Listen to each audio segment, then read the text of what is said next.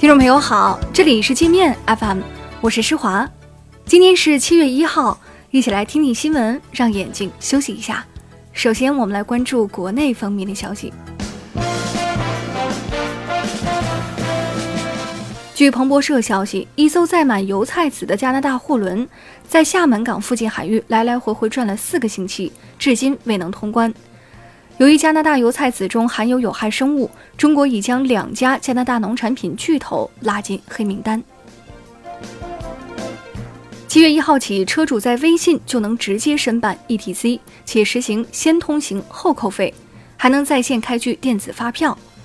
目前，北京、重庆、广东、河南、湖北、吉林、山东、云南八省份共一百一十八个城市已开通了此项功能，更多的城市正在接入中。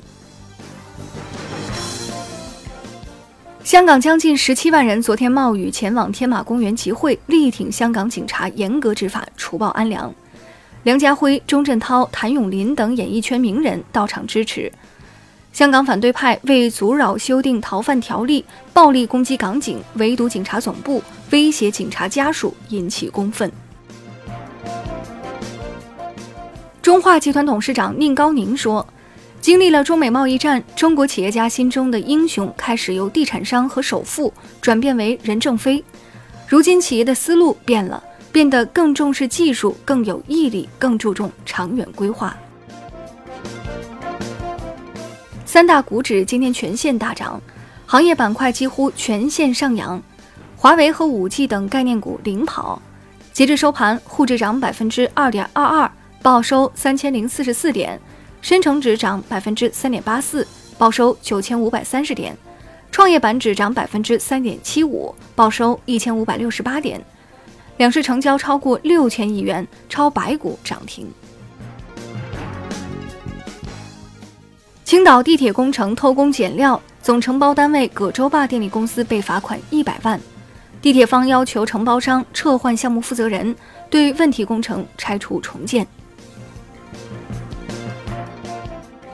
三星 Galaxy S 十国行版出现首起自燃事故，有用户反映，在京东自营店购买的 Galaxy S 十到手第二天充电就起火烧毁。三星售后收走手机残骸后，一个多月来没有给出任何说法。内蒙古锡林浩特监狱原监狱长赵庆林等十六人放纵罪犯，纵容犯罪分子挖地道随意进出监狱，被当地处以党纪和行政处罚。由于已过追诉时效，这些跟罪犯蛇舞一窝的监管人员未被追究刑事责任。我们接着来关注国际方面的消息。日本模仿川普做法，对韩国采取禁运制裁措施，从本月一号起限制对韩国出口生产电视、智能手机的半导体和 OLED 材料。三星电子、SK 海力士和 LG 电子等韩国科技企业可能会受到影响。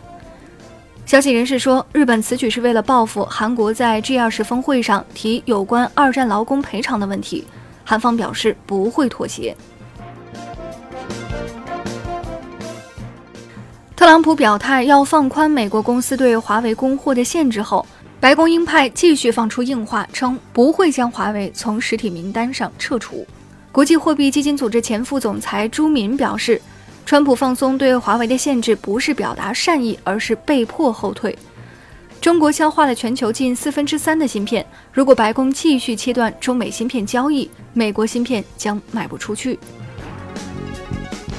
苹果公司打算将美国本土仅存的一条生产线——台式电脑生产线也搬至中国，这么做必将导致大量美国人失业。特朗普或许又要不高兴了。川普三十号突发奇想，前往三八线与金正恩进行了五十分钟的见面，并短暂踏上朝鲜国土，赚足了眼球。在川普猛秀他和朝鲜领导人的约会时，他的手下白宫发言人却因不配合朝方安全官员的现场管理，与朝方官员发生肢体冲突。日本大阪 G 二十峰会结束，大 V 造谣称日本举行这次峰会只花了二百六十三万元人民币。一边猛夸日本节俭，一边嘲讽中国铺张浪费。其实这笔钱还不到大阪峰会总开支的零头。据不完全统计，G20 大阪峰会至少花了三十四亿一千一百万人民币。据彭博社爆料，波音公司为了节约成本，将737 MAX 的软件外包给价格低廉的分包商，分包商将这些软件开发工作安排给了临时工和刚毕业的印度大学生。美国驻阿富汗大使馆附近发生连环爆炸，已造成三十四人死亡，六十八人受伤。塔利班宣称对此事负责。塔利班已跟美国举行多轮谈判，要求美国从阿富汗撤军。刚果金埃博拉疫情卷土重来，已造成约一千五百人死亡，并出现跨境传播病例。外交部提醒中国公民，近期尽量避免前往该地。当地中国公民也应采取必要防护措施。那好了，以上就是今天节目的全部内容了。感谢您的收听，我是施华，欢迎您下载界面 App，在首页点击试听，找到界面音频，更多精彩内容等着您收听。